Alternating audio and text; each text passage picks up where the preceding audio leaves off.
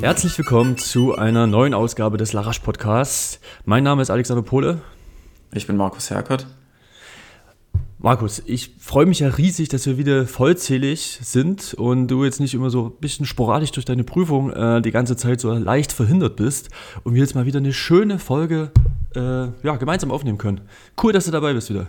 Ja, freut mich auch total. Endlich mal und, wieder ähm, kein Stress. das, das glaube ich dir, ja. Prüfung ging alles gut, das muss man jetzt nochmal der Vollständigkeit halber mitfragen. Ja, ich denke, schon hoffe ich doch, dass alles so gelaufen ist. ich habe okay. ja noch keine Ergebnisse, aber von, vom Gefühl her ist, denke ich mal, ganz okay.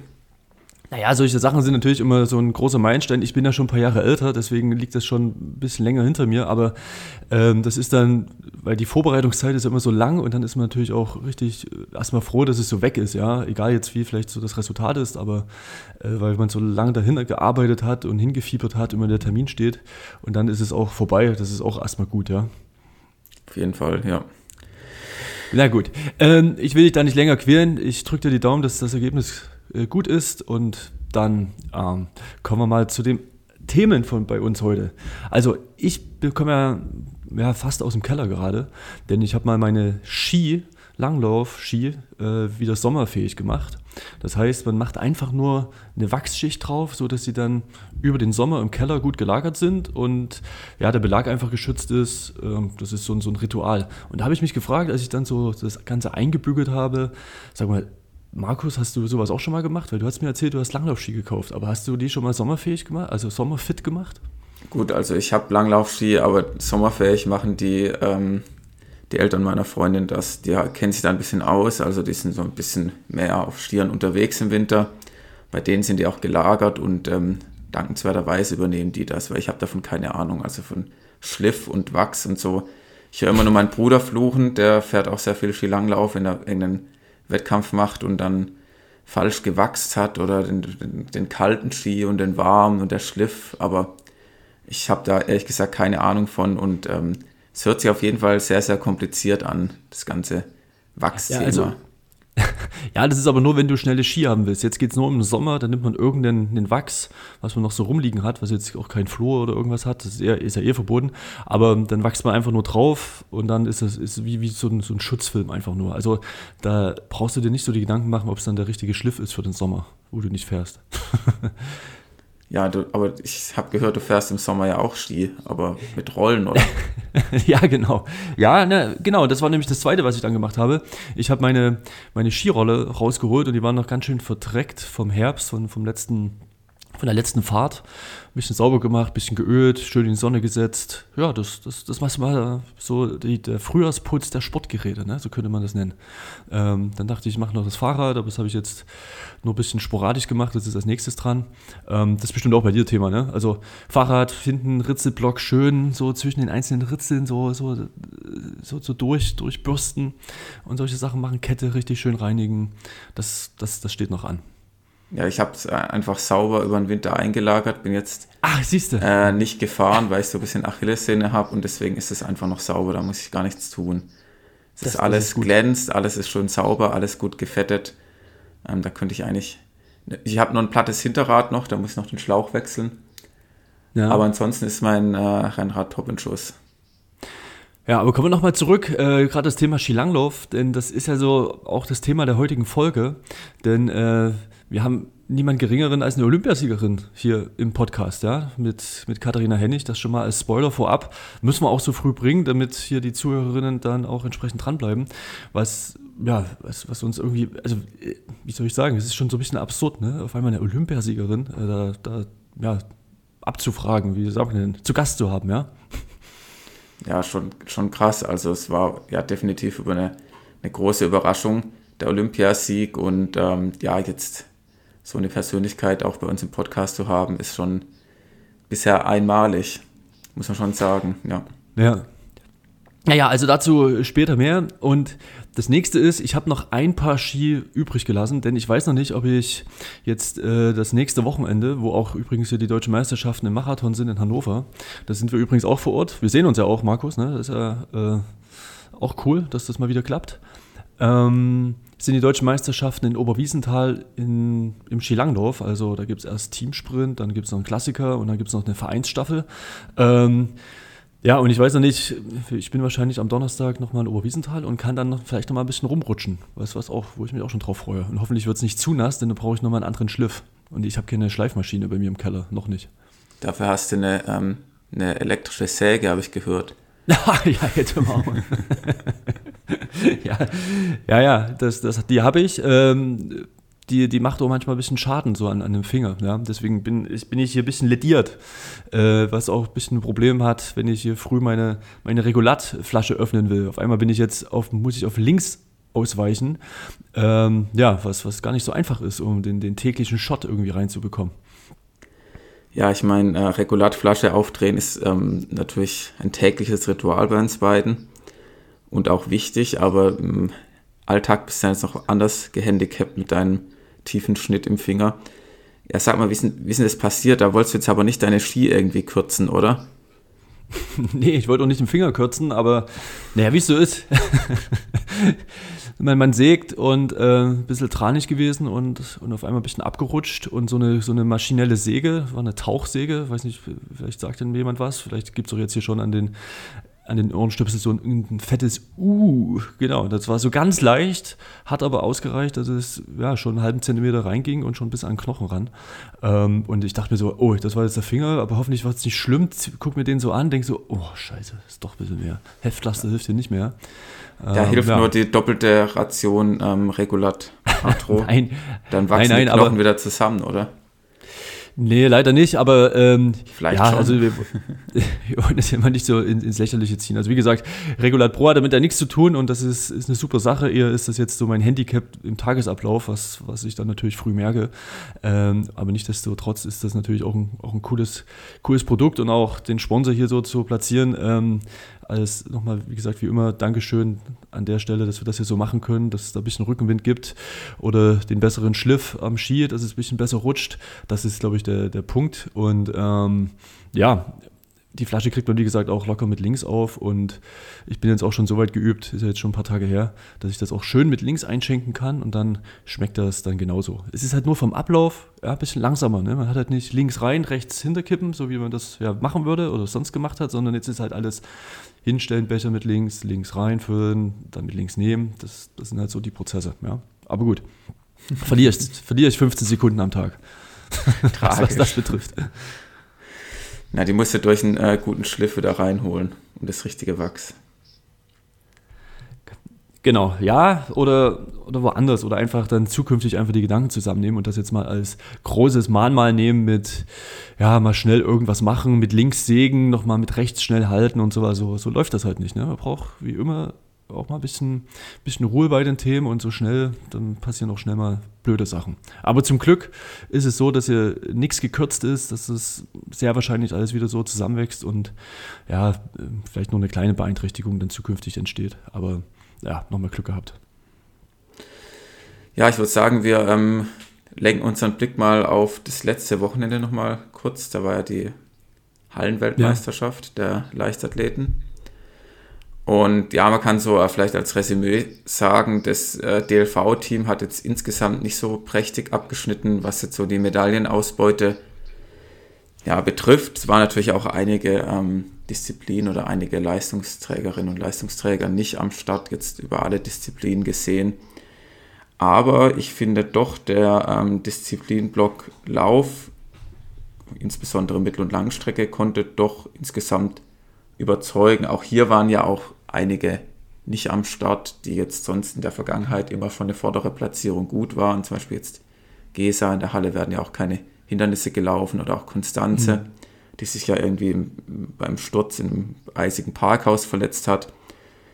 Ja, aber ähm, das beste Ergebnis insgesamt der Hallen-WM aus DLV-Sicht und auch aus Läufersicht war Max Torwart mit einem super starken Platz achten Platz über die 3000 Meter. Alex, hast du das Rennen gesehen? Ich, ich war gerade im, im Krankenhaus zum Zeitpunkt. Und es gab ja. in der Notaufnahme leider kein Internet. Ich war komplett abgeschnitten. komplett. Shit. ja, ist natürlich ein, äh, komplett abgeschnitten und auch ein äh, tiefer Einschnitt. genau. nee, aber ähm, jetzt, jetzt mal ernsthaft, also es war wirklich, ähm, kann man sich auch nach, nachgucken, lohnt sich auf jeden Fall. Das hat der Max echt ähm, überragend gemacht. Und ich meine, in so einem Weltklassefeld da Achter zu werden, war richtig stark. Auch Hanna Klein hat jetzt über die 3000 Meter so das Maximum rausgeholt, was da so ging. Mhm. Ich glaube, sie ist Elfte geworden, wenn ich das noch richtig in Erinnerung habe. Und ähm, Robert, 1500 Meter Vorlauf, super stark. Und im Finale, ähm, das wurde auch extrem schnell losgelaufen, ist auch mutig ja. mit. Hinten raus musste ein bisschen ja, büßen für das hohe Anfangstempo. Hat sich auch selbst danach unzufrieden gegeben, wollte natürlich mehr erreichen. Aber ich meine, er war im Finale und ähm, das kann nicht jedes Rennen super laufen. Ähm, ja, fand ich doch auch lieber dann mutig und hinten raus ein bisschen mal eingehen, als dann von Anfang an irgendwie im Finale den vorletzten oder letzten Platz absichern. Ja. Hat mir schon auch gefallen, auch einfach, wie er dort an das Rennen rangeht und dass er danach einfach sich auch unzufrieden gezeigt hat, so nach dem Motto, eigentlich kann ich noch mehr und ich will auch mehr. Und da bin ich auch mal gespannt auf den Sommer. Mhm. Ja, das habe ich gesehen, auch den, den Vorlauf. Ähm, Vorlauf, klar, war, war stark. Das ist halt so das ist eine Taktik, die dann halt auch aufgeht. Ja. Sehr offensiv dann, die letzten ja, 400, 500 Meter. Und dann in, im, im Finale hat er natürlich auch um die gute Position dort sich bemüht, ja, in Anführungsstrichen, wenn man das so sagen kann, aber äh, dort immer auf Platz 4, 5, 6, ja, dass er Tuchfühlung hat und dann war es halt so ein Ticken zu schnell, ja, es ist halt so. Ähm, aber es ist, ist, halt krass, ne, wenn die dann so von so lospacen, das, das willst du auch machen, ja, also es ist, wenn, wenn das halt immer eine Sekunde zu schnell ist, hm, musste ich ja hinarbeiten irgendwie, ja. Ja, und Jakob Ingebrigtsen wurde ja auch noch geschlagen, ist ja nur Zweiter ja, genau. geworden. Genau. Aber ja. am nächsten Tag hat er dann ähm, auf Instagram seinen positiven Corona-Test gepostet. Anscheinend hat er schon einen Infekt im Körper. Und ähm, mm, ja. ja. vielleicht, vielleicht lag es daran. Andererseits, wenn man mal Zweiter wird, das ist ja auch nur menschlich. Das ähm, ist jetzt ja auch kein Beinbruch. Das stimmt. Und kein Fingerbruch. Ja. genau. Ja, äh, das noch zur WM. Ansonsten, ja, steigt so langsam die Spannung Richtung Hannover, ja, was, was jetzt so die, die Läuferszene betrifft. Ähm, denn ähm, ja, Marathon, es geht um die Qualifikation Richtung äh, München oder für die WM, ja. Also das es geht auch um deutschen Meistertitel, würde ich mal sagen. Es geht auch eben, es geht um deutschen Meistertitel. Titelverteidiger ist auch am Start, also bei den Männern. Ähm, ja, ich denke, da machen wir eh nochmal eine, eine kleine Sonderfolge nächste Woche mit Hendrik dazu. Das auch schon mal dort als, als Ankündigung. Und dann sind wir eh vor Ort und werden, werden so im Vorfeld entsprechend berichten, kleine Interviews geben und so weiter und so fort. Ja, das äh, freuen wir uns schon drauf. Ich meine, der, der ist jetzt auch dreimal ausgefallen, ne? Also jetzt zweimal ausgefallen und jetzt seit drei Jahren wieder das erste Mal. Ähm, das ist schon irgendwie auch ein bisschen seltsam, das Ganze, ja. Ja, das ist das schon. Ich, ich freue mich jetzt auch wieder auf die Straßenlaufsaison, auf die ganzen ähm, Wettkämpfe da ein bisschen zuzuschauen, die Ergebnisse. Am nächsten Wochenende ist ja noch Berlin-Halbmarathon. Genau, es kommt noch ich weiß nicht, ja. Amanal läuft vielleicht ähm, ja mal wieder deutschen Rekord. Man weiß ja nie. Ja, hängt immer ein bisschen vom Wetter ab. Ne? Berlin ist auch dann ein bisschen windanfällig, gerade hinten raus. Ähm, muss man sehen, wie die Bedingungen jetzt sind. Kann ein guter Tag sein, wo es relativ windstill ist, aber es kann auch, kann auch ganz schön reinblasen. Ja, ja bei Amanal ist da immer so ein bisschen noch die Tagesform das ein oder andere Mal. Ich meine, diese ähm, 10 Kilometer, die dann von Berlin gelaufen wurden, war das auch am vergangenen Wochenende. Die waren ja, ja. auch ziemlich windanfällig und ich meine, auch da ist das sein 10 Kilometer Ergebnis war ja da nicht mal sein Halbmarathon-Tempo vom deutschen ja. Rekord. Ja, naja, jetzt von, von der. Von kann er nicht aber jedem Wettkampf deutschen Rekord rennen. Absolut. Ja, und es ist immer so ein bisschen so ein, so ein Auf und Ab, ne? Rein, äh, weiß ich nicht, du bist hier mehr der, der Typ für die Statistiken oder derjenige für die Statistiken. Ähm, Amanal hat immer mal ein bisschen schlechteren Lauf oder mal ein, zwei, ein bisschen schlechter, ne? Es ist trotzdem alles Top-Niveau. Äh, und dann haut er wieder so einen raus. Vielleicht ist das jetzt schon wieder für Berlin wieder die Zeit gekommen, statistisch, wo er wieder einen raushaut. Ja, ich glaube, er macht halt auch vieles, denke ich mal, aus dem Training raus. Andere, anders würde es ja gar nicht gehen. Wenn man jetzt genau. jedes Mal tapern würde für jeden Wald- und Wiesenlauf, so wie in Berlin, muss man schon sagen, da geht es ja eigentlich um nichts, außer um eine schnelle Zeit. Ähm, dann kannst du ja nicht jedes Mal das sagen, okay, ich mache jetzt nur, was weiß ich, 80 Wochenkilometer und trainiere nur ähm, sechsmal und regeneriere mich da komplett. Das macht er vielleicht vor einem deutschen Rekordversuch oder vom EM-Marathon, aber ansonsten macht, wird auch sicher viel aus dem Training rausgemacht. Und da hat nicht der Fokus auf jeden Straßenlauf ja. einzeln gelegt. Ja, wer das noch mal ein bisschen intensiver nachhören will, in der eine vorletzte Folge mit Thomas Dreisigacker, Ex-Bundestrainer, auch Trainer von Robert Fagen, ähm, der sagt das ja auch ganz klar, ne, dass er auch nichts hält von diesen, diesen kurzfristigen Änderungen oder so, sondern langfristig planen, durchziehen. Und, genau, und Robert ist ja auch zur Hallen-WM am Tag davor eingeflogen, hat die dann sozusagen mitgenommen, weil Hallen-WM ja. ist zwar eine Weltmeisterschaft, aber so richtig muss man auch sagen, im halben Jahr, dann einem Jahr interessiert es niemand mehr und ich könnte auch nicht sagen, wer jetzt Hallenweltmeister vor was weiß ich, zwei, drei, vier, fünf Jahren geworden ist. Es ist ganz nett und ich finde das Format auch total cool. Ich fand die Übertragung auch klasse, dass einfach jeder Wettkampf so gewürdigt wurde. Es gab wenig Überschneidungen. Man konnte alles genau nachverfolgen und jeder hat so sein Zeitfenster bekommen. Es hm. macht total Spaß. Es ist schön komprimiert, Leichtathletik in drei Tagen jeweils morgens und abends, aber es ist jetzt nichts, was sich irgendwie so im Gedächtnis einbrennt letzten Endes. Es ist jetzt keine Weltmeisterschaft draußen oder keine Olympischen Spiele, deswegen kann man auch den Fokus da nicht so drauflegen. Vor allem jetzt in einem Jahr wie diesem, wo es ja auch in der Vorbereitung zu den Europameisterschaften und den Weltmeisterschaften im Freien dann liegt. Ja.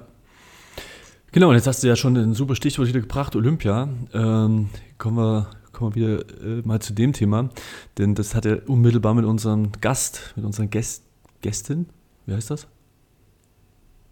Denk, denk ganz normal Gästin. Jetzt dauert nicht im Duden, ja. Wenn man jetzt hier vom, vom lauter Gendern äh, überlegt man so, Hörerinnen und so weiter, hat sich ja schon wunderbar einge, eingebürgert. Ähm, aber Gästin ist Quatsch, ne? Denke schon. Ja. Ich würde würd mal Gast sagen. Ja, es ist schon noch der Gast, ne? Kann man nicht alles. Na gut. Irgendwo funktioniert es nicht mehr dann. Ja, ne? Ja. Irgendwo ist dann wirklich Schluss. Das wird dann noch ein bisschen, bisschen absurd. Aber gut. Ähm, ich glaube, jeder weiß, was gemeint ist und jeder ähm, weiß auch deine Bemühungen zu schätzen. danke, danke, dass du willst. jeder und jede, ja. So ja, ja, okay. Gut, dann kommen wir jetzt zur, zu Katar, ja. Also, ähm, Olympia, Peking, äh, wie viel konntest du eigentlich angucken und hast du gesehen? Ja, ich habe immer wieder reingeschaut. Ich meine, ähm, bei Winter-Olympischen Spielen habe ich jetzt nicht den ganzen Tag am Fernseher, äh, den Fernseher laufen oder den Stream im Internet.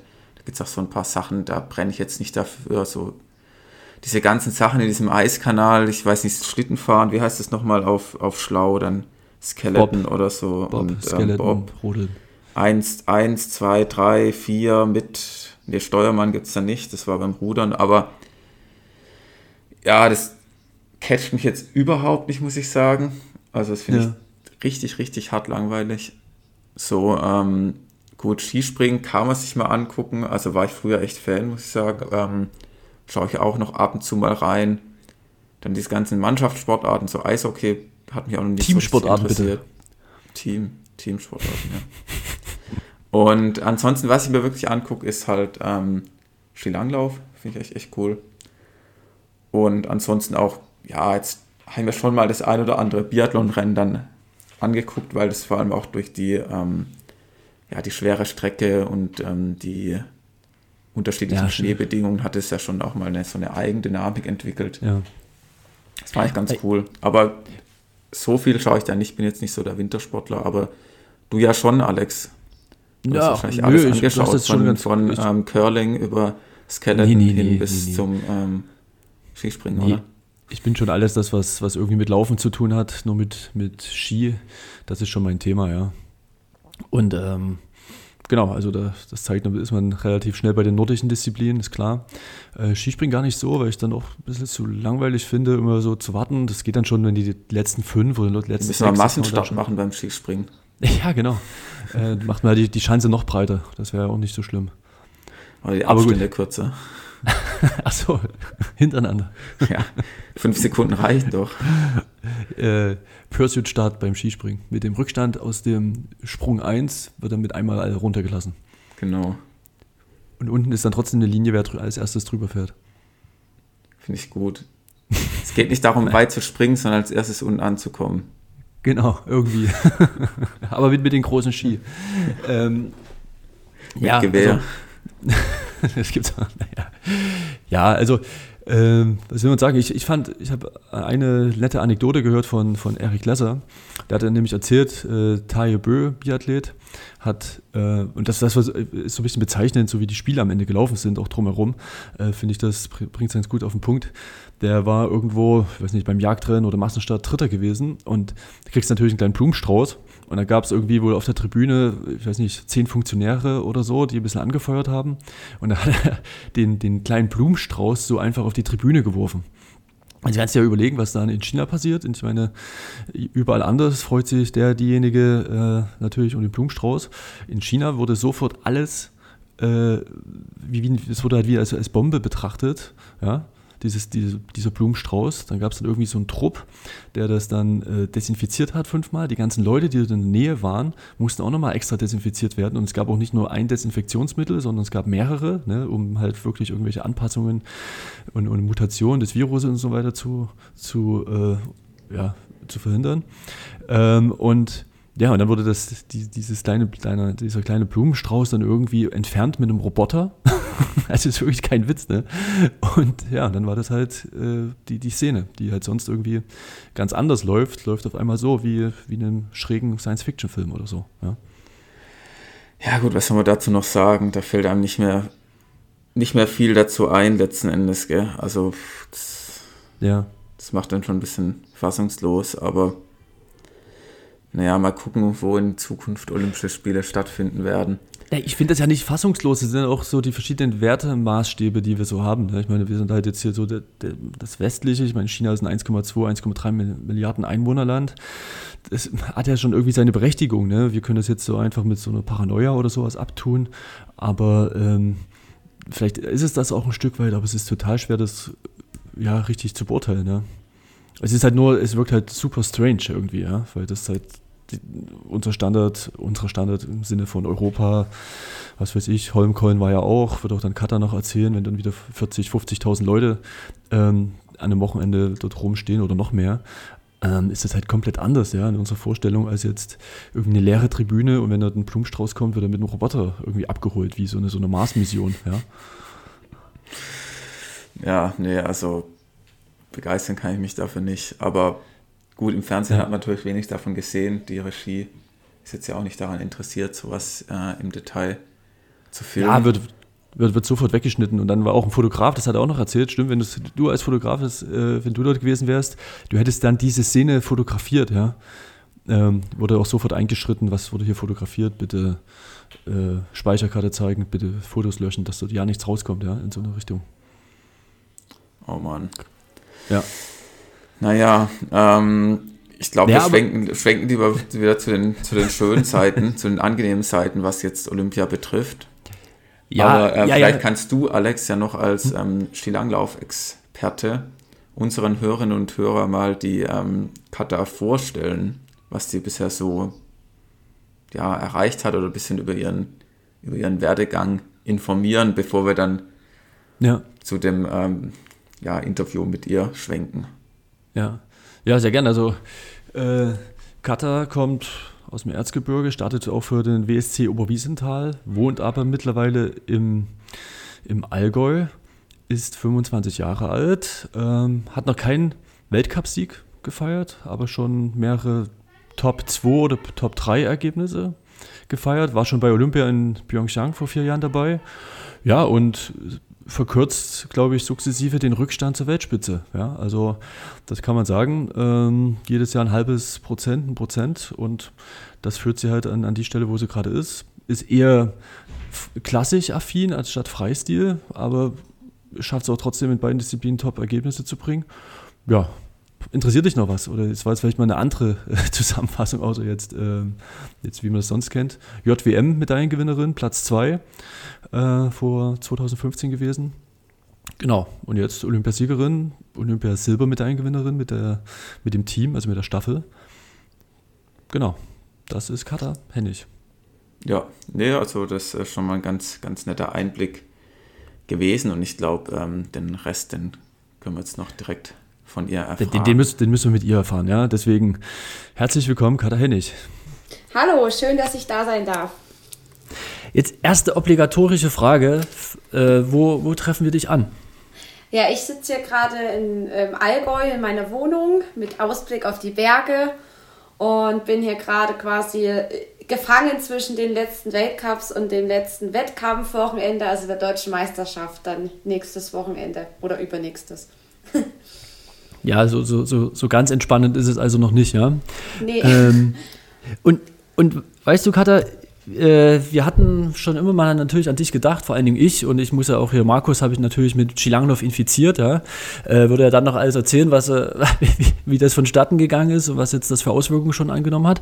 Aber äh, wir hatten schon immer überlegt, ähm, holen wir dich jetzt vor Olympia rein, vor der Saison nochmal, weil das war, stand schon immer so als To-Do auf unserer Liste drauf. Dann haben wir gedacht, ach, jetzt kommt, jetzt ist noch vor Olympia Stress mit Corona und Einreisebestimmungen und Einkleidung und so weiter. Da, da finden wir eher nicht noch den Termin und warten einfach mal ab bis nach Olympia, ja.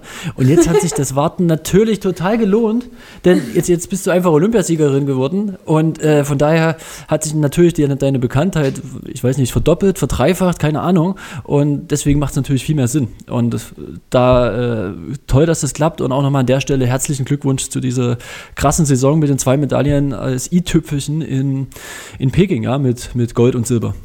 Danke, ja, das war sehr verrückt, was da passiert ist. Genau, und, und weißt du, was noch passiert ist? Wir haben ja äh, vor zwei Jahren oder anderthalb Jahren äh, mit dir auch so ein, das zweite Porträt schon gemacht nach 2018 in Dresden. Ja. Und auf einmal gibt es auch äh, zu dem Porträt, erstens hat sich die Aufrufezahl verdoppelt, was auch äh, dem geschuldet ist. Und es gibt einen total netten Kommentar, den würde ich dir mal ganz kurz vorlesen. Ich weiß nicht, ob du schon gelesen hast. Nee, und zwar. Alleine wegen Katha und Veronika Karl, Katie Sauerbrei und Sophie Krehl haben sich die Olympischen Spiele sowas von gelohnt. Ich war nie Skilanglauf-Fan, eher Biathlon, aber das Team war unwiderstehlich und der Teamsprint der Oberhammer. Die leuchtenden blauen Augen, ihre Freundlichkeit und das strahlende Lächeln machen Katha zu einer wunderbaren Botschafterin des Wintersports, wie damals Magdalena Neuner. Und ich wünsche ihr weiterhin riesige Erfolge. Bin mit ganzem Herzen Fan geworden. Von Elmar Werres. Also danke für den tollen Kommentar und äh, das geht auch runter wie Öl, oder? Wie ja. Balsam. Das ist sehr nett geschrieben. Ähm, habe ich jetzt lächeln müssen, als ich es gehört habe. Ähm, ja, das erfreut mein Herz, wenn ich das höre. Genau. Obwohl ein Biathlon-Vergleich mit drin ist. Ja, eben. Das erfreut mein Langläuferherz so. Ja, aber, aber, aber sonst ist das ja immer die, die ewige, ich meine, Ach, Skilanglauf, ist das das mit, mit dem Gewehr? Das ja, ist das das mit oder ohne Schießen? Das ist immer so die Standardfrage. Genau. Und wenn du dann genau. sagst, ohne Schießen, dann schlafen die Gesichter ein wie, oh, langweilig. Ach so, wie, wie ohne Schießen? Wie geht denn das? Ja, genau. Das sind immer so die Standardfragen. Ja, ich genau, glaube, das ist auch so eine deutsche Sache, weil die Deutschen ja im Biathlon ziemlich erfolgreich sind und auch ja regelmäßig Medaillen holen. Ich glaube, so in Norwegen, Schweden und Finnland. Natürlich ist da auch Biathlon bekannt, aber ich glaube, der Skilanglauf einfach von der Bekanntheit und so weiter von der Öffentlichkeit dann doch noch über dem Biathlon anzusiedeln, oder? Also ich ja. glaube, in den skandinavischen Ländern oder Russland auch, dann da ist es einfach der heilige Gral, der Skilanglauf. Da ist das so, ja. Also das ist voll der Volkssport da oben. Das siehst und merkst du auch, wenn du dann in den skandinavischen Ländern unterwegs bist. Ähm, wir waren am Holmenkollen ein bisschen langlaufen und wir haben so viele Kindergartengruppen, Schulklassen gesehen, die da einfach Schulsport auf Langlaufski hatten. Ähm, das ist für uns immer ein total krasser Anblick, weil sieht man in Deutschland ja eher selten und ähm, fand man halt mega geil, weil die wachsen da halt schon wirklich als Kinder auf den Brettern auf und ja, ist natürlich auch ein riesen Nachwuchs, aus dem die dann schöpfen können. Aber Kater, du... Hm? In Deutschland ist halt das größte Problem, glaube ich, der Schnee. Gell? Also es hat halt zu wenig Schnee und wenn mal Schnee fällt, dann ist es für die Autofahrernation Deutschland auch nur der natürliche Feind. Also von daher haben wir da, glaube ich, so ein bisschen was dort oben natürlich. Die, die, die, fahren ja mit dem Ski auch teilweise zur Arbeit. Die fahren mit dem Ski von A nach B. Das ist ja bei denen teilweise wirklich Fortbewegungsmittel, weil es anders nicht geht. Und du kannst halt immer überall fahren. Bei uns sind natürlich jetzt bis auf, sag ich mal, in Bayern so ein bisschen, vielleicht noch in, in so ein Mittelgebirge mal und in Ostdeutschland Erzgebirge gibt es jetzt halt auch nicht so viele Regionen, wo man jetzt auch äh, wegen des Klimawandels regelmäßig Skilang laufen kann. Ich glaube, es hängt halt auch damit zusammen, dass hier nicht so viele. Einen Bolzplatz gibt es in jedem Ort und die Möglichkeit von ja. Skilanglauf ist ein bisschen eingeschränkt. Das ist Fakt, ja. Also das ist ein deutlicher Unterschied und dann ist es halt einfach von früher her in Norwegen oder Schweden halt einfach Volkssport Nummer eins. Ähm, da will halt jedes Kind Langlauf-Superstar werden und nicht Fußball-Superstar wie bei uns. Das ist halt im Grunde wie bei uns das Fußballspiel, es ist dort der Langlauf und es, es erfreut einen immer sehr, wenn man sowas sieht, wenn man da oben ist. Ja. Aber, aber du merkst schon, Kata, ne? Markus hat schon die wesentlichen Basics drauf. Das ist in, in Skandinavien natürlich wesentlich populärer ist als Biathlon. Ja, dass er mehr, gut, ja. mehr Schnee hat, ja. Nicht schlecht. ja, und, und, und Markus, du, warst du eigentlich schon mal bei einem Skilanglaufrennen, bei einem Weltcup oder so? Hast du das schon mal angeguckt oder irgendwas Deutschland-Pokalebene? Nee, also habe ich mir jetzt noch nicht angeschaut, hat sich auch nicht so die Gelegenheit ergeben. Ich muss auch sagen, das einzige Mal, wo ich Wintersport, sag ich mal, auf einem hohen Niveau gesehen habe, war, glaube ich, mal ist auch schon einige Jahre her, war ich mal zum, ähm, zur Vier-Schanzentournee in Oberstdorf. Da habe ich mal ein Springen gesehen. Also das war wirklich das einzige Wintersportereignis, wo ich vor Ort mal da war, wo ja, ich immerhin. mal so internationale Größe hatte. Aber ansonsten, ähm, ja, ich komme jetzt ja auch aus keiner Wintersportregion, wo man da irgendwie mal schnell hinfahren könnte. Ja. Deswegen ja. schaue ich mir gerne im Fernsehen an ja, auch gern mal, also ich muss sagen, früher fand ich immer Skispringen richtig cool. Also das habe ich voll gefeiert. Viele finden es ja richtig langweilig. Und ähm, also richtig der Biathlon-Hype, der hat mich auch nie wirklich gecatcht. Und dadurch, dass mein Bruder begeisterter Skilangläufer ist, aber jetzt halt und auch ich noch, Biathlon und ich noch dazu. macht und der ja. Alex ja auch, interessiere ich mich eigentlich auch nicht so für Biathlon wie für Skilanglauf. Das ist auch eher ungewöhnlich, ja. Ja, es ist aber wunderschön. Genau, ja. ja, und, und ich muss, muss auch sagen. Halt auch ein bisschen für die internationalen Athleten auch ein bisschen interessieren. Das ist auch wie beim Radsport oder wie bei der Leichtathletik. Es schauen halt viele Sport an und die sagen dann immer nur, okay, ich schaue mir die Sportart nur an, wenn die Deutschen ganz vorne sind und da eine Medaille nach der anderen gewinnen. Ich meine, das hatten wir jetzt mit ähm, Magdalena Neuner im, im Biathlon. Dahlmeier, und dann guckst du ja. es an und Dahlmeier und sie gewinnen und sie gewinnen, dann wird sie Dritte, ja, woran hat es gelegen und so. Das, aber ich kann mich auch begeistern von, ich mag im, im Biathlon jetzt, ja, wenn der Björn Dahlen dann halt oder ja, so ein Rennen nach dem anderen gewonnen hat, aber das fehlt halt so ein bisschen bei manchen, die schauen halt immer nur Sport, wenn die Deutschen gut sind oder da irgendwas ja, ja erreichen, aber darum geht es so mir da nicht unbedingt, ja. Ja. Ja. Auf jeden Fall, Holmenkollen ist, ist ein Stichwort, nur um das nochmal abzurunden. Das, ja. das musst du dir mal geben. Falls du mal im Winter Oslo ist einfach fantastisch, ja. Und da, ähm, da ich hab, war mal dort. Ja, ich hab's mal gesehen. Sommer. Ich war mal in Oslo, ja, aber ähm, das war jetzt nicht mit Schnee. ja, das ist okay. schon ein einmaliges Erlebnis. Das kann ich ebenso empfehlen. Also gerade dieses Jahr war ja dann das erste Mal wieder mit Zuschauern möglich. Dann hat Therese hm. Johaug da auch noch ihren Rücktritt bekannt gegeben. Das hat mit Sicherheit auch noch mal was ausgemacht an der Schu Zuschauerzahl, aber es war wirklich ähm, krass, was da los war. Also gerade oben am höchsten Punkt auf der 8,3er, äh, das war, der ganze Wald war schwarz vor Menschen. Du hast gerochen, Rauch, äh, Alkohol. Mensch. also Mensch, genau. Also es roch nach allem. ähm, ich bin da nur so durchgelaufen und der erste Gedanke, den ich hatte, war, krass, ähm, hier ist wahrscheinlich gerade eine übelste Corona-Blase über mir, wenn ich jetzt hier einatme. Und das zweite war aber, ähm, ja, es war einfach ein geiles Gefühl. Also es war der Hammer. Also kann es wirklich Wie empfehlen. bei uns im Fußballstadion. Ja, genau so. Also eine Lautstärke, Wahnsinn. Ja. ja. Ja, ich war auch bei der WM 2011 in, in Oslo gewesen und das macht einfach, einfach Bock, ja. Das, das ist schon ein ganz anderes Flair und wahrscheinlich wieder ähnlich zu vergleichen wie Oberhof Biathlon oder, oder Ruhpolding. Ähm, das ist dort genauso. Und dann halt noch durch die langen Distanzen, ja, das ist ja immer traditionell der 50er oder hier, ihr lauft den 30er.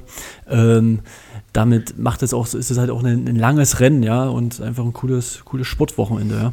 Das soll ähm, ja ich weiß nicht, ob ihr das mitgekriegt habt, aber nächstes Jahr ähm, soll der, der lange Kanten in Oslo dann im Einzelstart erfolgen.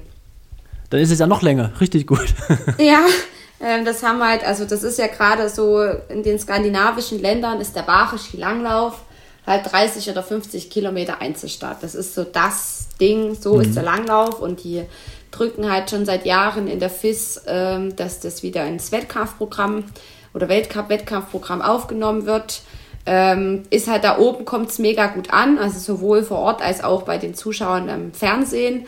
Aber der mitteleuropäische Markt ist da halt eher nicht so begeistert von, weil wenn bei uns ein 30er oder 50er Einzel übertragen wird im, im Fernsehen, ich glaube, da guckt sich, das guckt sich keiner an. Und deswegen ähm, wurde das bisher halt nie gemacht und jetzt haben sie es aber irgendwo doch durchgedrückt und jetzt soll der nächstes Jahr Einzelstart sein und dann schauen sie mal, wie sich da auch die Einschaltquoten im Fernsehen generell da entwickeln und dann wird entschieden, ob das weitergeführt wird oder nicht. Also ich bin mal sehr gespannt. Mhm. Wie wäre das dann für dich? Ich kenne mich da jetzt überhaupt nicht aus, ähm, was jetzt so deine Stärken sind. Ich weiß jetzt ja nur, die Goldmedaille hast du ja geholt im Teamsprint und 4x5 Kilometer Silber. Das hört sich jetzt für mich erstmal nach ziemlich kurz an verglichen mit 30 oder 50 Kilometer. Ähm, liegen dir dann längere Strecken auch oder kann man das gar nicht so sagen, dass das jetzt so ein Riesenunterschied für, die, für euch Athleten ist? Also eigentlich bin ich eher auf den Langdistanzen zu Hause. Ähm, da, wo ich jetzt Medaillen geholt habe, sind tatsächlich eher kürzere Strecken, aber Teamsprint, da steckt zwar Sprint drin, hat aber tatsächlich wenig mit Sprint zu tun. Ähm, dort werden ja meistens eher ausdauerorientierte Sportler eingesetzt, weil du hast halt immer so drei bis vier Minuten Belastung und dann halt auch nur diese Zeit, wo der andere läuft, Pause. Das heißt, ähm, es geht halt wahnsinnig an die Substanz und wenn du da halt nicht genügend Ausdauer hast, dann äh, wird es schon schwierig und deswegen laufen im Teamsprint meistens eher distanzorientierte. Also der ah, okay. Name ist etwas trügerisch. Mhm. Ähm, tatsächlich habe ich da noch nicht so viele Teamsprints auch im Weltcup gelaufen, also einmal in Dresden und einmal in Planitza. Also ich, ich bin jetzt eigentlich auch nicht die Teamsprint erfahrenste, aber habe halt von vornherein gesagt, dieses Jahr, der ist klassisch, ähm, das sind harte Strecken und das ist ja eigentlich so mein Ding und habe von vornherein gesagt, ich würde den sehr gerne laufen, wenn ich auch die Leistung dafür anbiete.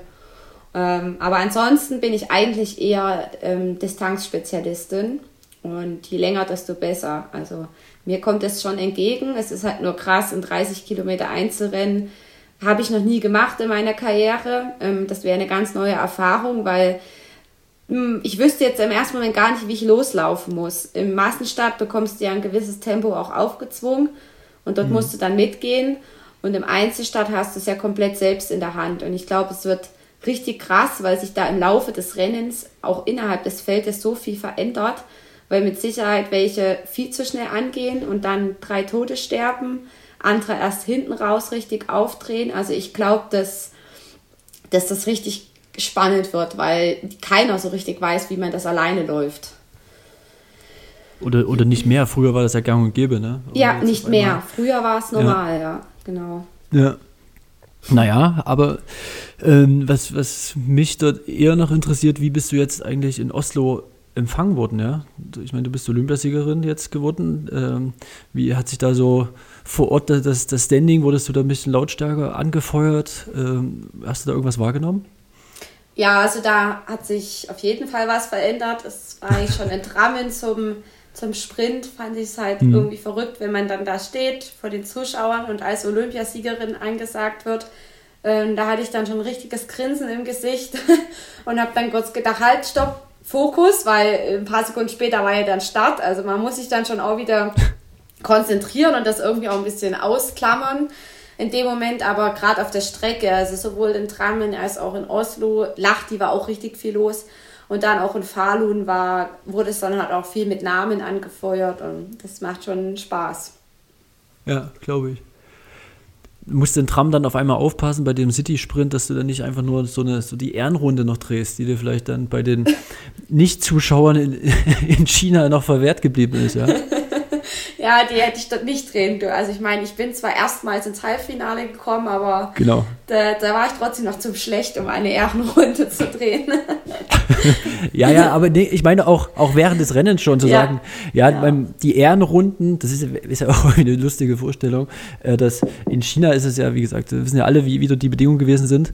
Ähm, und man macht dann die, die Ehrenrunden noch bei diesen Weltcups, gerade in Skandinavien. Ich glaube, das war schon auch wieder so ein bisschen eine Genugtuung, ja, wo man dann wirklich so diese europäischen Maßstäbe hat, äh, die einfach viele Zuschauer, viele Leute, die den Sport leben, die dort auch die Leidenschaft an den Tag legen, ja, wo das im Alltag integriert ist und demzufolge natürlich dann auch dort zu laufen, eine ganz andere, ganz anderen Spaßfaktor mit sich bringt, ja. Ja, auf jeden Fall. Also das pusht einen schon unheimlich, wenn da so viel am Streckenrand los ist.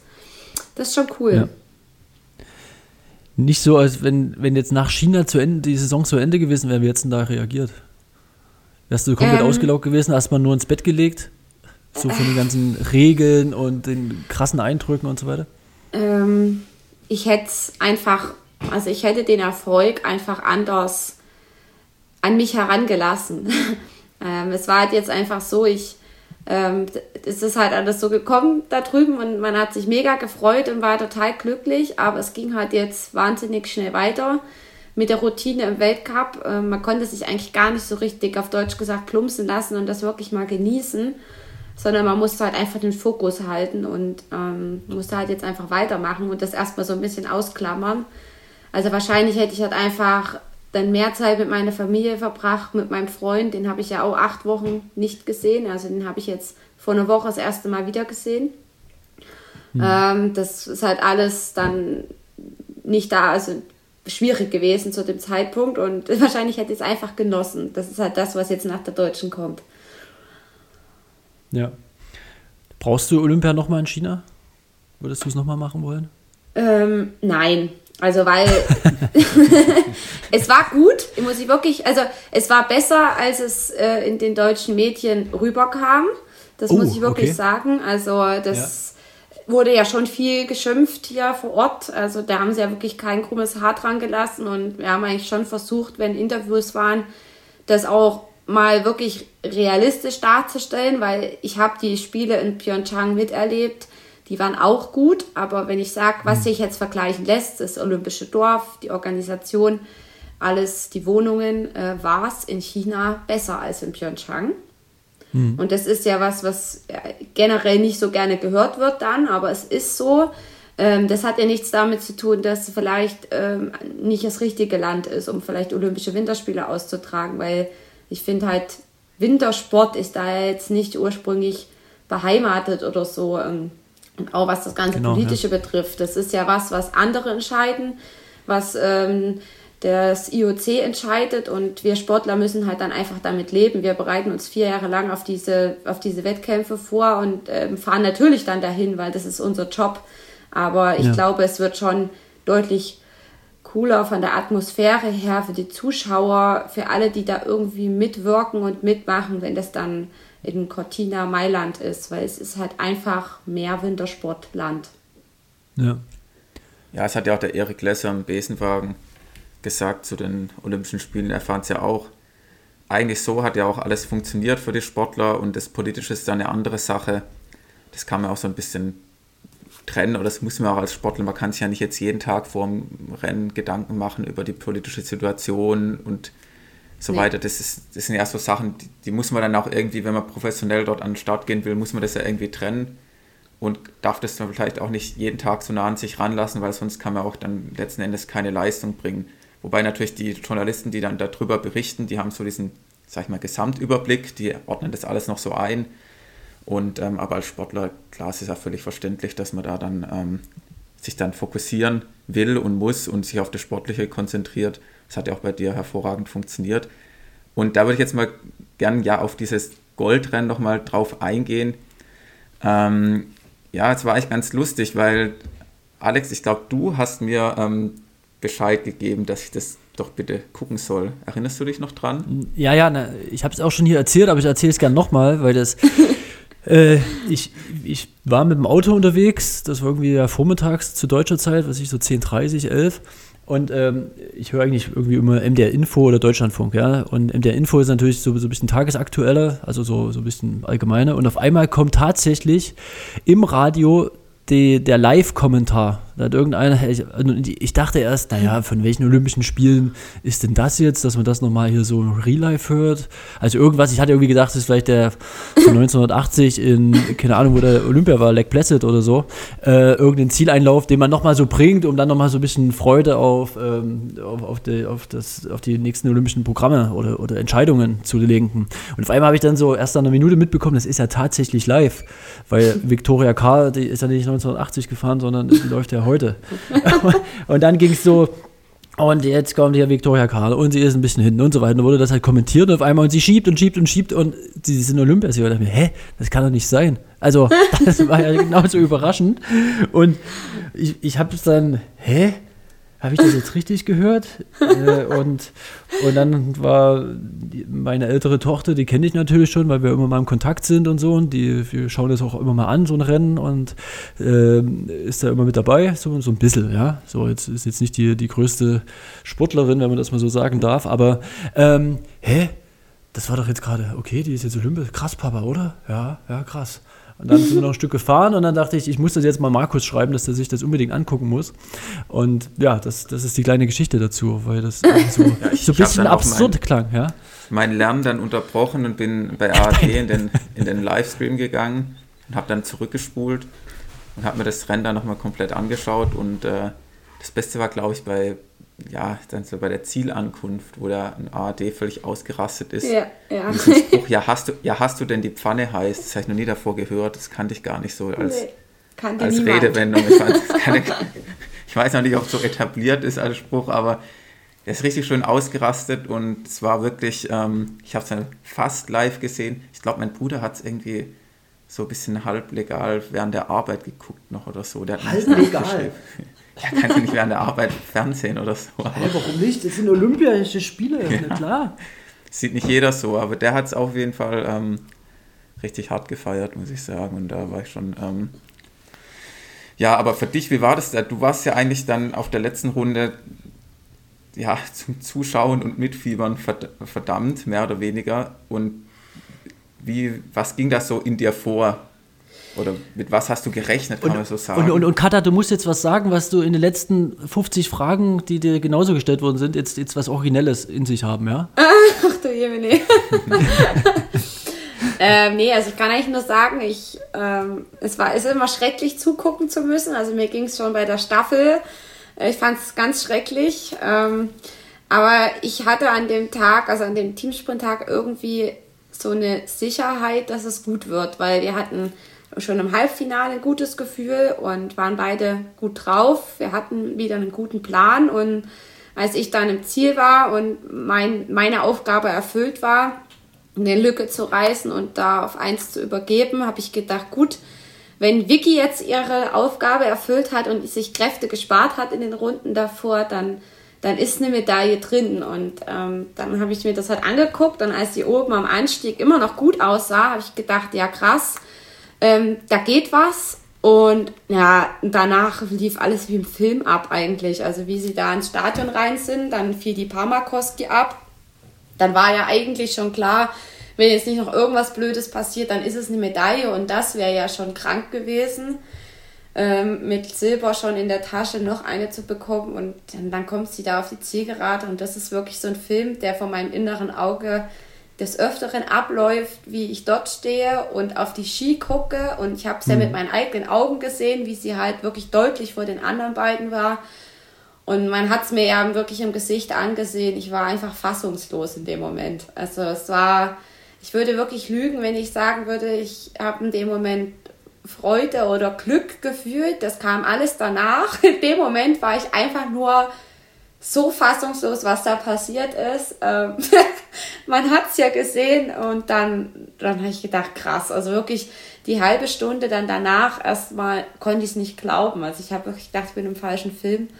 Ähm, ich muss auch sagen, ich bin immer noch dabei, das ein bisschen zu realisieren. Es ist teilweise immer noch nicht so ganz angekommen.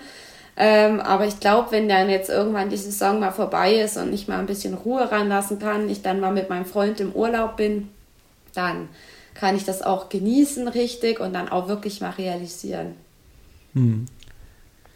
Ja, schon, schon krass auf jeden Fall. Und wir sind ja auch ein Lauf-Podcast in erster Linie, wenn man so schaut, so ein Olympiasieg im Laufen. Das kannst du ja auch ähm, die letzten Jahrzehnte, Alex, ja an einer Hand abzählen bei Deutschen. Na, na, na Dieter, ja. ne? Dieter Baumann. Nils. Nils Schumann, 800 Meter, ja. das war, glaube ich, der letzte im Laufbereich, oder? Nils Schumann? Ja, ja, klar, natürlich im Wintersport gibt es ja schon bei den deutschen Athleten wesentlich mehr, aber es ist schon auch eine, eine krasse Sache. Aber wenn wir jetzt gerade beim Laufen sind, ähm, kennst du Alina Reh? Sagt dir das was? Ja, es sagt mir was. Ich kann es jetzt, es kann jetzt gerade nicht exakt zuordnen, da musst mhm. du mir jetzt auf die Sprünge helfen, aber ich kann was damit anfangen. Aber du kennst Ebba Andersson. Ja. Ja, ja. Wäre schlimm, genau, wenn nicht, ne? ja, schlimm, wenn nicht. War als Fangfrage. Vielleicht bist du ja immer im Tunnel, wenn du läufst. Und du, Ja, ja. aber Das, die das macht beiden man dann haben auf erst jeden bei, Fall beim. Einzelstart wieder, ja? Da muss man im Genau. Tunnel sein. ja. Die beiden sind schon mal gegeneinander angetreten. 2015. Zwar über 3000 Meter bei der U20-Europameisterschaft. Ah ja, okay. ich gelesen, ähm, wo ich ein bisschen Wikipedia recherchiert habe, so über dich und deinen Werdegang, so ein paar Links angeklickt. Und ähm, die ist da tatsächlich Sechste geworden bei der U20 EM Leichtathletik. Und die Alina Reh hat dort eben gewonnen. Das ist eine sehr gute deutsche Langstrecklerin, die auch schon 10 Kilometer 31er Zeit gelaufen ist, 31 tief und so weiter. Und die ähm, Eva Andersson ist 9 Minuten 29 gerannt über 3000. Mhm. Und da habe ich mich gefragt, also ihr macht ja bestimmt auch Lauftraining. Also ja, Katha also ahnt schon, was du jetzt fragst, ne? Das ist, Ja, genau. Jetzt wollte ich mal deine 3000 Meter Bestzeit erfragen. Ähm, ich äh, muss dir gerade gestehen, ich kann es dir jetzt gar nicht mal auf die Sekunde genau sagen, weil mein letzter maximale 3000 Meter Lauf ist jetzt ein anderthalbes Jahr her. Aber ich scroll ja gerade in meinem Instagram, wenn das Internet mal irgendwann funktioniert, dann kann ich es dir auf die Sekunde genau sagen. Im Aber Allgäu ich- ist es halt. Ja, Internet ist bei uns ein bisschen schlecht jetzt. Aber Na gut. ich kann dir eins sagen, so schnell wie Ebba Andersen bin ich nicht. also bei uns ist ja die schnellste die Pia Fink. Und die hat, glaube ich, eine 945 dieses Jahr gelaufen. Was auch Das war auch schon, schon sehr ordentlich, ja. Brutal ist. Und meine Bestzeit, wenn ich es jetzt mal finde, ist auf jeden Fall eine Zehnerzeit. Ähm, jetzt habe ich es übersprungen. Also, wir müssen jetzt hier nicht die Sekunde genau wissen, aber. Ja, es interessiert mich jetzt gerade selbst. Es ist eigentlich weil gerade eigentlich peinlich, sind ja- dass Mich das ja auch, wissen- Alex. Ich will schon die Sekunden wissen. Weißt du. Du, du musst wissen, 3000 Meter als Langläufer ist eigentlich so ein Standard, ne? Ist das, ist das immer noch so? Also wir sind das früher immer mal gelaufen, Athletiktest und so war das immer äh, Programm, ja. Das geht Ah, von. Ah, 10.07. jetzt. 10.07. Naja. Ist aber auch schon richtig, richtig schnell. Gell? Also ich meine, ich, ich kenne es ja jetzt nur so, ähm, Skilangläufer laufen sehen. Also ich sehe meinen Bruder ab und zu rennen dann, ja, der immer dann nur Skiroller fährt, Inliner mit Ski und dann, wenn der laufen geht, das sieht bei dem Lau wenn der läuft, das sieht halt immer aus, wie wenn er so Ski drunter hätte, gell? Also so kein Kniehub, kein Anfersen, so immer so, ich nenne es jetzt mal so behäbig, gell? Also Sieht bei so, mir auch so aus. Also la- Ja, das läuferische gedacht, Grazie das- bin ich nicht. Das ist Fakt. Ja, aber der läuft dann schon auch 20 Kilometer mal in einem Vierer Schnitt oder sowas. Und, aber wenn du zuguckst, denkst du halt, es ist so fast gehen, ja. Also Naja, das, so, aber dann halt Puls 130, so halt wie die, wie die Wintersportler sind. Ich stelle mir schon so ein 3000 Meter Lauf bei euch stelle ich mir schon ganz lustig vor, aber wenn man es halt sieht, dann trotzdem 10.07, das ist halt schon, schon auch ein richtiges Tempo. Ja klar, Ja. also das, das erwartest du, ja. Jetzt muss man natürlich noch sagen, die, die, es gibt halt immer Ebba Anderson, ist ja auch ein Megatalent. Du kennst ja auch äh, Therese Johaug, was hat die für eine Bestzeit? 31, 20 oder so? 25? Ja, auf 10.000. Ja, das ist auch enorm 31 Zeit schon gerannt. Ja, da- und es gab auch immer mal Männer auch, die, die deutlich 10.000 unter, unter 30 ne, oder unter 29 laufen können, ja, im, im Langlaufbereich. Das heißt halt immer so, so hin und wieder so krasse Läufer. Das ist Ja. einfach so, ja. Das ist Fakt, Ja, aber bei uns ist halt auch so, weil du gerade sagst, ähm, wann war das mit Ebba Andersen? 2015. Da war die, wie alt war die da? Ja, auch 15 genau. oder so? Das ist ja. nämlich so eine Sache. Ähm, bei uns ist halt oft so, gerade bei uns Damen, dass du in jüngeren Jahren, also wenn du halt noch nicht so viel Muskulatur hast, auch eher schnellere Zeiten läufst und dann wird es halt doch deutlich athletischer. Also manchmal haben wir auch ein bisschen mehr Muskelmasse teilweise jetzt als jetzt so ein, so ein Läufer. Ähm, und wenn du halt dann irgendwann fraulicher wirst und dann doch irgendwann muskulöser wirst, werden die Zeiten nicht unbedingt schneller. Und dann kommt es erst eigentlich irgendwann über die, über das viele Ausdauertraining, dass du dann irgendwann wieder dahin kommst. Also bei mir war das auch so. Und ähm, deswegen, ja, ist teilweise auch schwer zu vergleichen. Wir sehen ja dann irgendwie vom Körperbau auch schon ein bisschen anders aus als so eine Läuferin. Ja, klar, vergleichen das mit richtigen Läufern sollte man das eh nicht. Ich meine, dann stell halt mal schwierig. äh, Läuferin auf Skilanglaufski und sag mal, fahr jetzt hier mal 10 Kilometer ohne einen Krampf zu bekommen und 10, 15 Prozent Anstieg, da, da rutschen die hinten wieder runter. Ja, also darum Ja. geht es ja nicht. Es ist trotzdem, finde ich, ganz nett zu sehen, wie so Ausdauerleistung dann doch ähm, ja, übertragen lässt, ist, ist ja trotzdem eine richtig Ja. gute Zeit. Aber, Katha, was, was laufen denn die Jungs? Also ich weiß noch so Sommerfeld und so, die sind ja auch 840 oder sowas gelaufen, ja, Ja, auf ja 3000. also Ja. so, genau, da geht es auch um so eine 845, 840. Ja. Auf jeden Fall. Aber es gab dann auch teilweise, die waren deutlich schneller. Also da kann ich jetzt nicht genaue Zeiten sagen, aber so Lukas Bauer von äh, Tschechen. Tschechen, ja. Mhm. Genau, ich glaube, der ist schon dann ordentlich nochmal über eine halbe Minute oder so schneller gelaufen. Also das 8, ist 8 schon- tief dann schon. Das ist dann Ja. schon halt fast äh, schon, Ja. schon Spitze, was auch äh, so Ja. deutsche Läufer schaffen, ja. Ja, also das war schon richtig schnell. ja. Also, also Markus, du siehst, die, die können schon ein bisschen rennen, ja. Müssen sie ja auch, ja. Das geht ja sonst. Aber es, es geht da wirklich um ja. nicht um die Optik. Ne? Also da, da wäre schon auch noch mal gutes Steigerungspotenzial drin, wenn man da eine gescheite Technik hätte. Wir haben zwar gerade in Oberwiesenthal am Internat viel Laufschule gemacht, ähm, Lauf-ABC und so Sachen, also wirklich äh, wöchentlich gemacht, aber am Ende sieht es natürlich trotzdem ja sehr plump aus im Vergleich zu einem richtigen Läufer.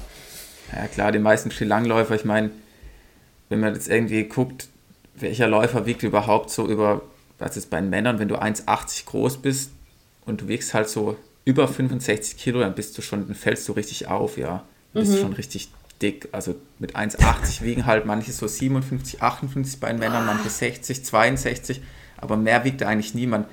Das ist auch so eine Sache, mich würde mal interessieren, ähm, oder es ist auch bei uns im Laufshop immer so das Thema, da hat mich mal der, der Chef, der Jan, gefragt, Markus, ich hätte mal gern ähm, die schnellste Marathonzeit von jemand, der über 80 Kilo wiegt. Da muss ja also überlegen, es gibt natürlich nicht so Listen, ja, wahrscheinlich wird man dann ähm, auch irgendwann vielleicht bei den Skilangläufern landen, bei den Männern, aber das ist halt auch immer so eine Sache, weil die Läufer sind ja alles so richtig dünn, ja, die müssen jetzt auch keine Kraft haben, keine Kraftausdauer, aber so Skilanglauf ist halt auch schon viel mit Kraft und Kraftausdauer und dann wiegst du halt mal locker 10, 15 Kilo mehr als die Läufer. Das musst du dann auch irgendwie transportieren, in Anführungszeichen. Auf den Ski rutscht man dann durch die Gegend, aber im Laufen, da merkst du das halt sofort. Naja, du hast Ja. trotzdem noch mal steilere Berge. Also du musst dir mal die Berge angucken, ja. Das ist auch, äh, da denkst du nicht selten, was ist denn jetzt hier für eine Wand, ja. Ja. Ja, klar, aber da musst du ja schon auch, brauchst du ja auch schon ein bisschen Armkraft. Also bei den Läufern sind die Arme dazu da, dass man halt irgendwie die Beinbewegung ausgleicht. Also, nee, ist es nicht. aber mehr auch Ja, nicht. aber es nimmt schon im Langlauf teilweise auch Richtungen an. Gerade die Strecken werden ja immer schwerer. Ähm, das ist ja dann wirklich teilweise hier in Oberstdorf, letztes Jahr zur Heim-WM oder auch jetzt in Peking. Das sind ja teilweise Bergläufe, die wir da machen. Ähm, und so entwickelt sich dann halt auch manchmal der Trend von der Figur her. Also es war ja öfter auch mal beim im Damenlanglauf Phasen, wo halt die, die vorne reingelaufen sind, richtig dürr waren. Klar, muskulös, aber halt wirklich grenzwertig dünn. Und das ist halt jetzt momentan auch noch der Fall, dass du ein paar hast, wo schon sehr grenzwertig ist, aber diese Tendenz ist ja nicht gesund, weil ähm, es ist schon auch immer schön, wenn dann mal jemand aufs Podest läuft, der halt nicht aussieht wie halb verhungert, sondern halt eine normale, sportlich durchtrainierte Figur hat. Ähm, da wo auch ein bisschen Bums dahinter ist beim Laufen und das trotzdem funktioniert. Also wenn ich jetzt eine Natalia Nebraiva angucke, die hat eine super Figur, aber die sieht jetzt nicht aus, wie als würde sie gleich umfallen. Und ja kann halt Gegensatz zu trotzdem Eva aufs- zum Beispiel. ja, Ebba ist sehr, ähm, also die ist jetzt auch nicht spindeldürr, die hat halt noch eine sehr, äh, wie soll ich sagen, die sieht, die sieht ja nicht aus wie Therese Johaug, sondern halt einfach, ähm, die sieht vielleicht irgendwann mal so aus, wenn sie noch zehn Jahre weg hat, aber momentan sieht die auch noch sehr normal aus, also die, die ist völlig in Ordnung. Es gibt da andere, wie Frieda Carlsson oder so, wo jetzt echt, wow, schon knackig aussieht und ähm, ich Gibt es noch die Französin, wie heißt die nochmal? Die, Claudel Delphine. ja, die, ja, genau. Die ist auch, ja, das ist schon keine gute Entwicklung. Und gerade denke ich mir manchmal für Nachwuchs, wenn die sowas sehen, was, was suggeriert das denen, wenn die da sehen, dass da nur so ganz dünne auf dem Podest stehen. Deswegen, Gott sei Dank, kann man im Langlauf auch mit, also es gibt ja schon eine breite Spanne an Figuren, mit der du in der Lage sein kannst, aufs Podest zu laufen. Du musst Ja. durchtrainiert sein, keine Frage. Du musst Kraft haben. Du darfst nicht viel Fett haben, aber du da musst trotzdem nicht aussehen wie ein Hungerhaken. Und das ist Gott sei Dank so. Ja. Ja, und, und ich meine jetzt auch euer Olympiasieg, auch Victoria, ne, das ist ja alles, ähm, ja, eine, wie gesagt, wie du schon gerade beschrieben hast, eine, eine schöne, sportliche, austrainierte Statur, ja? Ja. Und jetzt bist du auch damit Olympiasiegerin geworden. Ähm, du kannst ja dann auch die Werte, die jetzt, die du dort auch ein Stück weit vertrittst, ähm, und dann auch mal in, äh, ja, vielleicht auch dich normal ernährst oder so, ähm, dann ein bisschen vertreten. Und da auch die Frage, hast du jetzt irgendwelche Einladungen schon bekommen? Sehen wir dich irgendwie im Riverboot, hier, die, die im MDR äh, ein äh, Sendegebiet sind? Markus, du ja nicht, ja, aber Nee. Riverboot ist, ist so eine Instanz. das, so eine, Ähm, so eine also, Talksendung, ja. Äh, liegst weißt du, was ich meine? Ja, ja, genau. Ja. Also wir ich, ich bin nah dran, das siehst Ja, du, wo. ähm, ich hatte eine Einladung für Riverboot tatsächlich, aber irgendwie ist es Siehst dann du. doch nichts geworden. Aber Wie? alternativ... Das muss wegen dir oder, oder wegen, wegen ich, dann ich doch? weiß es, ich kann dir nicht sagen, warum. Ich, ich, das läuft ja alles über Tobias Angerer, über mein, also bei dem bin ich ja Management. Und es ist aber jetzt was anderes äh, entstanden. Und zwar bin ich am 5.4., also am Dienstag nach der Deutschen Meisterschaft, bei MDR um 4. Genau, in Leipzig. MD, naja, aber es ist schon ein Unterschied, ob man jetzt in einem Riverboot ist, was eine seriös, also oder? oder Ja. Ich weiß, ich kenne MDR um vier jetzt nicht, das Nee, wirkt aber so wie es gerne nachmittags gemacht. Füllprogramm. Also vielleicht ergibt sich das ja noch, aber ich, als die Anfrage kam, habe ich sofort gesagt ja, weil es ja schon Mhm. ähm, auch eine Ehre ist, wenn man sich damit hinsetzen darf. ja, absolut, ja, ich meine, das, das ist dann auch, das ist halt für eine Ewigkeit so geführt, ja, also eine Riverboot-Sendung kann man auch vor 20 Jahren noch auf YouTube angucken, ja. ja. Ähm, und vielleicht haben die Gäste nicht gepasst, dass irgendwas kollidiert wäre. ja, nicht. ich, keine Ahnung, aber vielleicht wird es ja noch was. Mal gucken. Ja, also hier, wir nehmen das nochmal als offizielle äh, ein, also Kata hätte Bock. Ja, genau. Was- äh, TV Total muss man nochmal ähm, aufziehen. Habt ihr das gesehen, wo doch äh, Neil Schumann bei Raab war und die ähm, gegeneinander zum Dönerladen gerannt sind? Nee, habe ich nicht Gibt's bei gesehen. YouTube. Ist, äh, absolute Empfehlung mal zum Nachgucken. Da war Neil Schumann da und ähm, es ging dann darum, ähm, irgendwie zum Dönerladen zu rennen und sich da den Döner abzuholen und wieder zurück ins Studio. Und es war schon halt. Aber, aber der Döner war schon vorbestellt, also man musste nicht noch warten und Ja, dann ich, auf die ich weiß Fähigkeiten. Die Details nicht mehr, ist auch eine Weile her, wo ich das dann mal nachgeschaut habe. Ja, okay, ich da gut. damals auch nicht geguckt, aber ja, wenn es TV total noch gäbe, da wäre das natürlich prädestiniert. Doch, es gibt's ja vielleicht wieder. Mal, Mit, mit, mit. Bastian Puffpaff, kennst du den? ja, dann okay. Das ging wieder an dir vorbei, ich hab's nur neulich Ja, ist aber dann nicht ernst zu nehmen, oder? Doch, doch, doch, das ist, es ist schon so ähnlich aufgemacht, aber naja. Anyway, wir haben jetzt Cutter, Mann, hier im Podcast. Wir, schweifen nicht ab zu TV Total. Ja, aber das wäre das wär eine Idee, ja, so dann. Ähm, ich würde mal gern Stefan Raab auf Skiern sehen, weil ich glaube, der ist ja so ein Multisporttalent, der wird ja zumindest schon mal sich gar nicht so dumm anstellen wie bei allen Sportarten. Der würde zumindest schon mal vom Fleck kommen. Hm. Wenn er dann noch genug Vorsprung hat.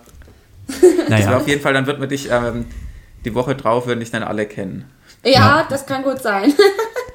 ähm, hat sich sonst noch irgendwie, was, was jetzt so das Resultat äh, Olympia betrifft, äh, noch was geändert, wo du sagst, das war irgendwie vorher nicht so? Äh, es gibt jetzt Autogrammkarten, Anfragen, weiß gar nicht, ob das noch, noch passiert oder gibt es Ja, irgendwie irgendwas? Also ja? äh, Autogrammkartenanfragen gab es auch schon davor. Ähm, ja. genug.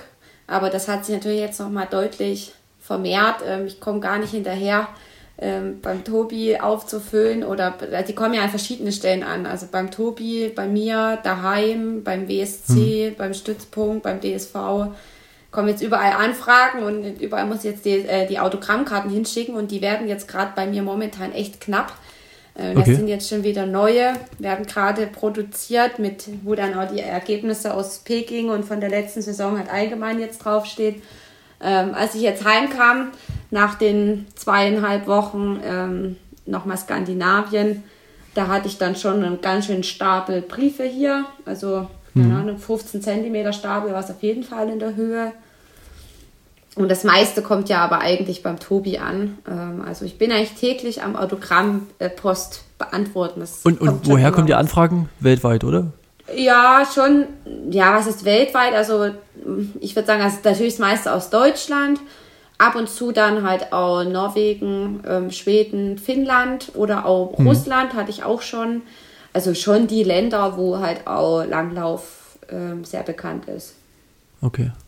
Ja. Ja. Und generell hat sich natürlich jetzt schon, also das, das merke ich schon, dass sich jetzt die Aufmerksamkeit ein bisschen verändert hat durch den Sieg oder durch die Medaillen. Ähm, aber das ist natürlich positiver Stress. Wir haben dann natürlich erstmal nach Olympia vieles auch absagen müssen, weil A hatte ich keine Stimme mehr. äh, also ich war, mir hat es wirklich äh, die Sprache genommen.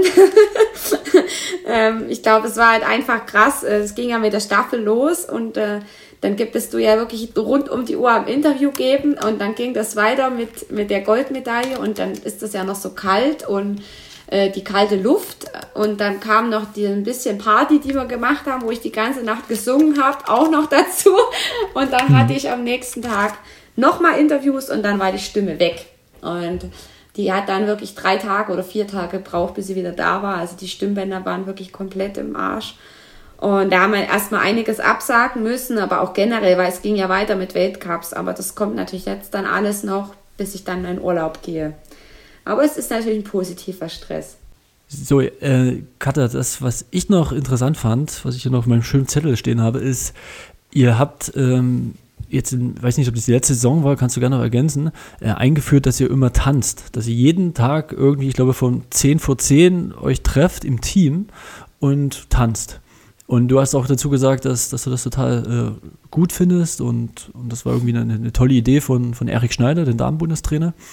Ähm, ja, weil ja schon auch das Ergebnis und so weiter so eine übelste Teamleistung ist. Ähm, erstens würde mich interessieren, wer tanzt dort alles?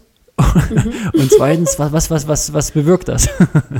ja, also das war im Grunde genommen, hat sich der Erik vor Olympia schon Gedanken gemacht, ähm, mhm. wie wir uns vor Ort die Zeit vertreiben. Also natürlich hat man jeden Tag Training, aber ansonsten passiert da ja nicht so viel, weil du bist ja alleine schon wegen der ganzen Sicherheitsmaßnahmen entweder im Olympischen Dorf oder an der Strecke. Ah, okay. Hm. Hm. Und da ja Corona noch dazu kam, war mit Ausgang oder irgendwas ja sowieso nichts drin. Ähm, das heißt, wir waren ja drei Wochen dort mehr oder weniger, abgesehen von den Wettkämpfen, dort eingesperrt, auf Deutsch gesagt. Und da hat er sich halt im Vornherein schon Gedanken gemacht, wie wir uns dort die Zeit vertreiben und wie man da auch so ein Tageshighlight schaffen kann. Und der Erik ist sehr kreativ und mhm. ähm, hat sich dann halt überlegt. Tanzt gern offensichtlich? Tanzt auch gern und hat sich dann überlegt, jeden Abend von 21.50 Uhr bis 22 Uhr gehen die Türen auf. Dann gibt es ein Motto, ähm, also ein Musikmotto, was halt der Erik sich ähm, überlegt hatte. Also da gab es halt sowas wie Spider Murphy Sunday oder Spider Murphy Gang, geil. Ja, okay. Mama Mia Montag oder Techno Tuesday, also so halt wirklich verschiedenste mhm. Musikrichtungen. Ähm, genau, und nach diesem Motto wurde dann die 10 Minuten gespielt. Dann kamen, wer Lust hatte, das war jetzt kein Zwang, kam raus und dann hat man quasi 10 Minuten abgedanced und dann ist man wieder ins Zimmer gegangen. Und, ähm, leicht angeschwitzt, sehr gut. Leicht, es war wirklich anstrengend, ja, und weil man musste das ja auch alles mit Maske machen dann auf dem Gang. Ja. Ähm, das war dann, also ich glaube, dass wir dort auch so Lungentraining, also Atemmuskulatur haben wir gut trainiert in den zehn Minuten, weil du ja immer gegen diesen Widerstand geatmet hast. Das war wirklich sau anstrengend und auch warm wie Sau. Aber es hat mega Spaß gemacht. Also ich war wirklich jeden Abend mit draußen, weil ich bin mhm. bei sowas immer dabei. und ähm, teilweise dann auch die anderen, also die Biathleten waren ja mit bei uns auf dem Gang. Denise war auch öfter mal mit da. Ähm, und dann haben wir halt da wirklich zehn Minuten lang auf wirklich mal, ich sag's jetzt einfach mal, abgespastet und sind wieder ähm, rein ins Zimmer. Und das war eigentlich so jeden Tag so ein bisschen auch das Highlight und hat auch, keine Ahnung, man fühlt sich einfach glücklich danach. Und ich glaube, dass ja. es halt einfach äh, auch viel ausgemacht hat, dass wir halt deutlich lockerer an das Ganze rangegangen sind, mit mehr Spaß, als es jetzt zum Beispiel bei der Heim-WM letztes Jahr der Fall gewesen ist. Und mhm. das war mit Sicherheit, hat es nicht geschadet bei dem, was dann passiert ist. Ja, ich, ich finde find sowas auch total äh, spannend, so kreativ zu sein und, und solche Sachen. Ähm, also ist ja erstaunlich, ne, wie, wie banal der Anlass wirkt, einfach mal zu tanzen und auf einmal, was das für eine Reaktion und auch bei euch dort im, irgendwie gebracht hat, ja. ja. Ähm, werdet ihr das fortführen? Also wahrscheinlich zu den Highlights irgendwie ist das schon ein, ein Mittel, was, was vielleicht ja. dann nochmal so das, das Also ich würde das hm? auf jeden mhm. Fall begrüßen, wenn wir das zumindest bei den Highlights halt so als Tradition einführen. Weil es mhm. war mhm. einfach eine coole Sache, ja. Ja, klingt, klingt spannend. Also ähm, ich weiß gar nicht jetzt, was, man da noch groß sagen soll, vielleicht man mal jemanden noch einladen, aber ähm, wie, wie würdest du das beschreiben, was, was das noch so, so bringt? Ist es auch zwischen, also du für dich persönlich die Lockerheit, aber es ist ja auch Tanzen ist ja so ein bisschen was Entblößendes, ne? Weil jeder hat andere Bewegungen und so und das macht vielleicht auch nochmal, also man lernt sich nochmal anders kennen, ja, und das ist vielleicht auch nochmal innerhalb von, von so einem Teambuilding-Prozess nochmal was anderes, ja.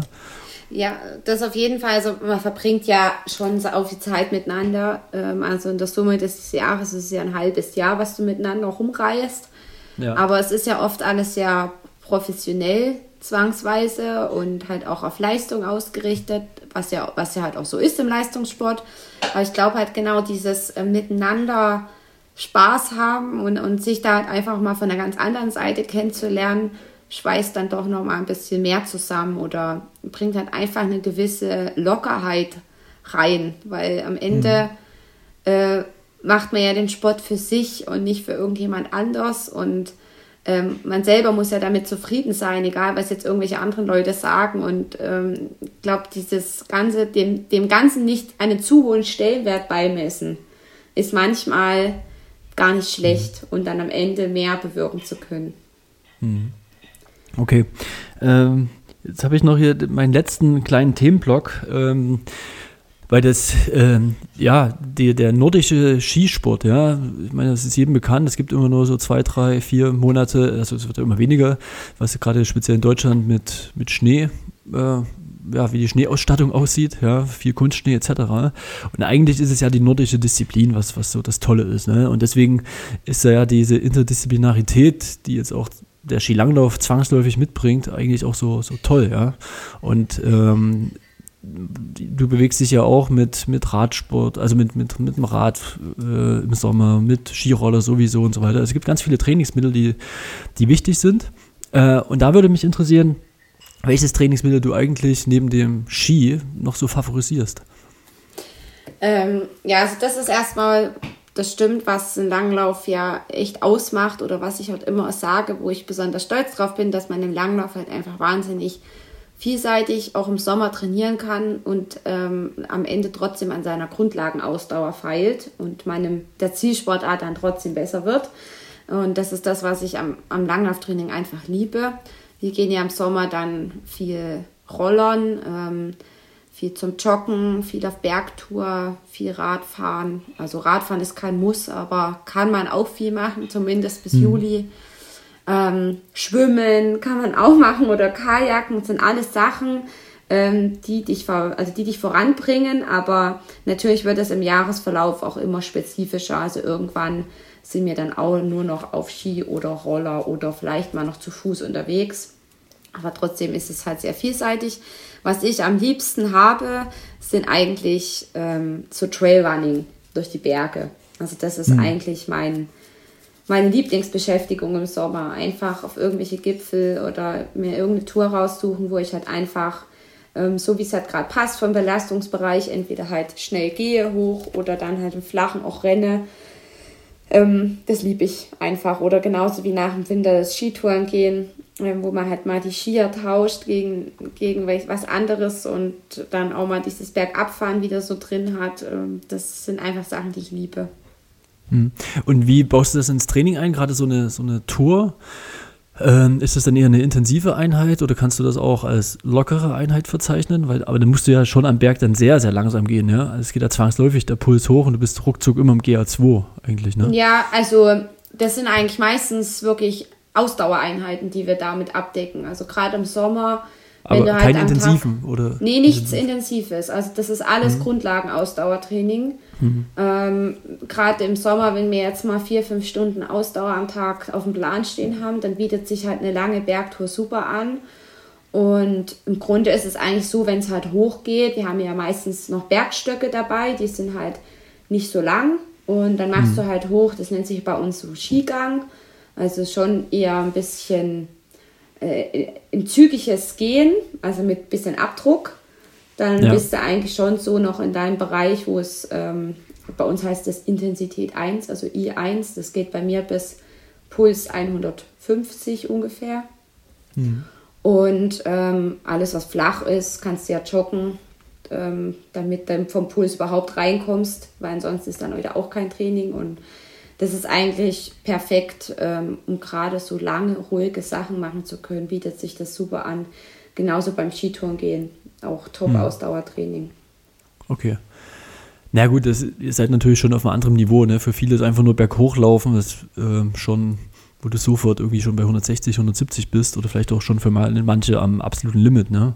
Das, nee, das da, passiert bei uns dann anders. Also wir machen halt auch intensives Training am Berg äh, im Sommer. Das nennt sich dann bei uns Stocklauf. Also im Grunde mhm. genommen einfach wie ein, äh, ein langer Anstieg hoch. Also gerade da, wo ich wohne hier, das ist ein Anstieg von fünf Kilometer, wo es nur hoch geht. Und mhm. da machen wir halt dann so Intervalltraining hoch mit Stöcke auch und dann richtig Rennen mit Stöcken. Und da, mhm. da drückst du dann schon ordentlich hin, dass du vom Puls auch in deine Bereiche kommst, wo halt, wo du halt gerade hin willst. Also mhm. das ist dann schon eher schneller. Und dann seid ihr auch minutenorientiert gesteuert oder eher Distanz? Ähm, nee, es geht schon nach Minuten. Also bei uns ist es eigentlich viel nach Zeit und nicht nach Kilometern. Hm, okay. Und halt nach Pulsbereich dann. Unter Laktat werden wir auch oft gemessen. Ja, okay. Ja, spannend auch, ne? Also es hat sich auch ein bisschen geändert, ich kenne das noch. Sonst musstest du irgendwie, standen 50 Kilometer drauf, egal wie die Bedingungen waren, waren halt 15 Kilometer, ja. Ja, und das war damals noch anders, ja. ja, ja. Und wenn du das jetzt mal mit, mit Peking vergleichst, wo ihr auf einmal nur noch statt normal im Weltcup irgendwie sieben Meter pro Sekunde fahrt oder sechseinhalb, irgendwie sowas habt ihr bestimmt, ne? So im, im Skating-Bereich. Ja, ja. Und dann auf einmal hast du nur noch fünf oder also fünfeinhalb oder sechs oder irgendwie sowas. Das ist dann halt schon, äh, ja, bist du einfach ja, deutlich langsamer, ja. Ja, naja, es hat Fehlen sich halt über die Jahre extrem entwickelt und Sportwissenschaft, gerade bei uns, dass halt enorm wichtig ist, diese Belastungsbereiche einzuhalten, um halt am Ende auch ähm, maximale Leistung ähm, oder einen maximal guten Trainingseffekt erreichen zu können. Und deswegen haben wir ja fünf Belastungsbereiche. Und mhm. deswegen wird halt auch nach der Zeit reguliert und nicht nach Kilometern, weil wenn jetzt auf dem Plan stehen heute, musst du 50 Kilometer laufen und es ist halt ähm, sau langsam gerade, weil es halt warm draußen ist und der Schnee saugt, dann wirst du ja doch verleitet als Sportler da denken, ah, jetzt laufe ich halt ein bisschen schneller, dass es schneller rum ist.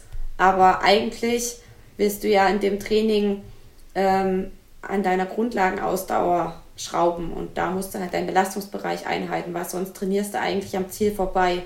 Und deswegen ist es halt wichtig, dass, dass man eher über die Zeit und nach den Belastungsbereichen geht und nicht über die Kilometer, weil dann halt oft zu schnell oder zu langsam gelaufen wird. Ja, klar.